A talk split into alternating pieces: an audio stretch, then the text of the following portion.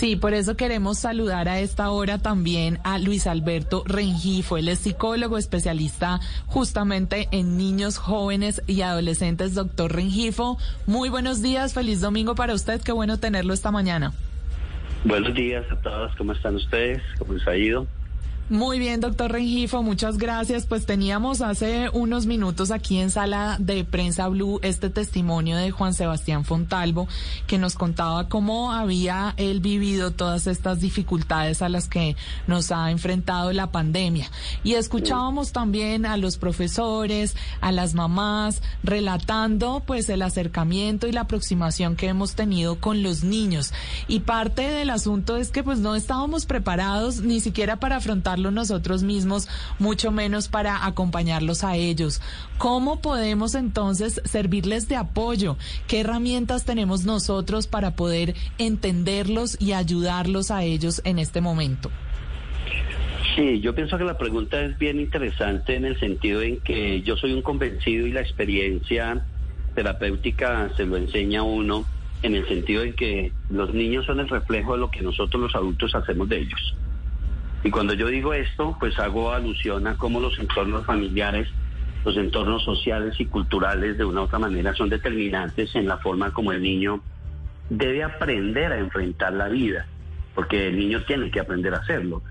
Y eso depende mucho del contexto en el cual el niño sea educado, sea criado, porque si bien es cierto, como tú lo dices, esta pandemia nos cogió a nosotros fuera de base a todo el mundo, sí es cierto también que hay que sentarnos a revisar qué cosas no son producto de la pandemia, sino que la pandemia se encargó de mostrar como el iceberg. Solamente la punta, pero le damos la vuelta al iceberg. Lo Ahora vemos la base, el problema. Y lo destapó, exacto. Entonces me parece que es bien importante sentarnos a mirarlo. Y en ese sentido, pues obviamente surge una cantidad de dificultades que se perciben, y de variabilidades de respuesta. Uno encuentra muchos niños que lo han pasado bien, han entendido, han captado muy bien. Y ahí el modelo de los padres juega un papel importante, el modelo de los maestros juega un papel importante. Entonces uno tiene que sentarse a revisar cómo ese contexto y cómo nosotros como adultos tenemos que ser unos facilitadores, demostrarle a nuestros niños que estamos frente a una situación de vida, una condición de vida que pudo haber sido otra o tal vez peor, ¿cierto? Y que independiente de la circunstancia o situación de vida que estemos viviendo, tenemos que estar preparados para afrontarlas de la mejor manera. Y ahí la familia comienza a jugar, un, a jugar un papel importante y nosotros los adultos como modelo con los niños comenzamos también a ser muy determinantes de la forma como ellos se enfrenten las situaciones. Si si yo como adulto me muestro frágil frente a esta condición, incontrolado, desregulado emocionalmente, deprimido por lo que estoy viviendo, pues obviamente el modelo que le voy a dar a los niños que están a mi alrededor no va a ser el mejor. Y ahí es donde nosotros empezamos a jugar un papel determinante, porque muchas veces, créanme, y lo digo con conocimiento de causa, por ejemplo, cuando uno maneja niños con cáncer, que muchas veces el niño le da lección de vida a los padres. Y es ahí donde uno dice, bueno, también hay diferencias individuales donde los niños traen consigo una serie de condiciones biológicas que los hacen fuertes y los hacen poco vulnerables a, exigencias negativas de vida y les dan habilidades de afrontamiento muy, muy adecuadas. Y ahí la capacidad intelectual también juega un papel importante. Y en ese punto creo que hay que hacer alusión también a la inteligencia emocional que es de una u otra forma esta capacidad de resiliencia que tenemos que desarrollar en el manejo de nuestras emociones y sentimientos para tener una buena salud mental. Entonces fíjense que son una cantidad, una gama de variables que están ahí que es importante tenerlas en cuenta y contemplarlas, lo social, lo familiar, lo cultural y también lo individual. ¿no? Lo personal es muy importante tenerlo en cuenta. Doctor Rengifo, y en este momento, bueno, para nadie es un secreto que muchas casas están enfrentando dificultades económicas y problemas muy difíciles, padres que han, eh, se han quedado sin trabajo y seguramente muchos de estos papás, ellos mismos están abrumados con la situación y es una preocupación que llevan a casa y es algo que me imagino que los niños deben absorber de una manera particular.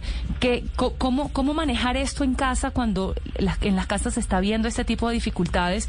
Y para los niños, por supuesto, este es su refugio, el lugar donde, de donde cimientan su seguridad y que, y que, y que vean ese tipo de preocupación en sus papás. ¿Cómo, cómo lo reciben los niños? Sí, yo, pienso que es importante tener en cuenta que nosotros no estamos preparados. Voy a hablar de los latinos, yo voy a hablar de los latinos porque he tenido opción de trabajar con población argentina, chilena, ecuatoriana, salvadoreña, en donde los problemas de crianza de los hijos argentinos incluso son los mismos que vivimos nosotros aquí en Colombia y, y las actitudes que los padres asumen con los hijos son muy similares, por eso hablo de los latinoamericanos.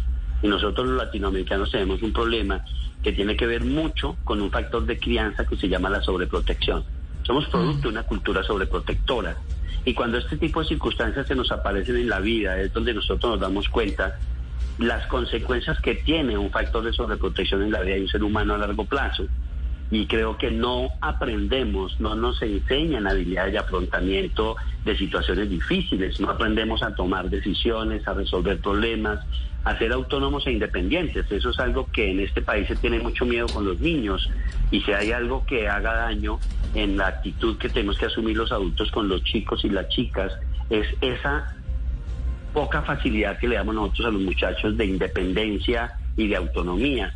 Y eso nos da habilidades de afrontamiento para toma de decisiones y solución de problemas, buscar alternativas, que las crisis se nos vuelvan más bien una oportunidad de cambio en la vida, para regenerarnos, para reestructurarnos, para cambiarnos, para reeducarnos, que eso es algo muy importante que tenemos que hacer. Sí, es muy importante, doctor Rengifo. Pero yo quisiera que para, para terminar habláramos de lo práctico. En ese intento de entregarle estas herramientas a los niños y a las niñas para que ellos también puedan gestionar su salud mental, pero sin sobreprotegerlos, como nos dice usted, ¿qué podemos hacer? denos unos dos, tres actividades, ejercicios que podemos compartir con ellos en este este propósito?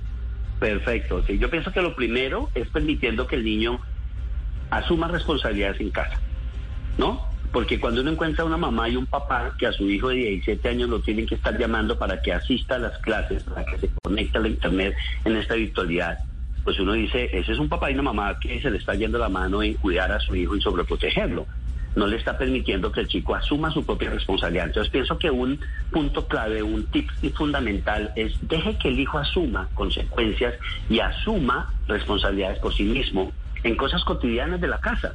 Que aprenda a tender su propia cama, que aprenda a recoger su ropa, que lave su ropa interior en la ducha.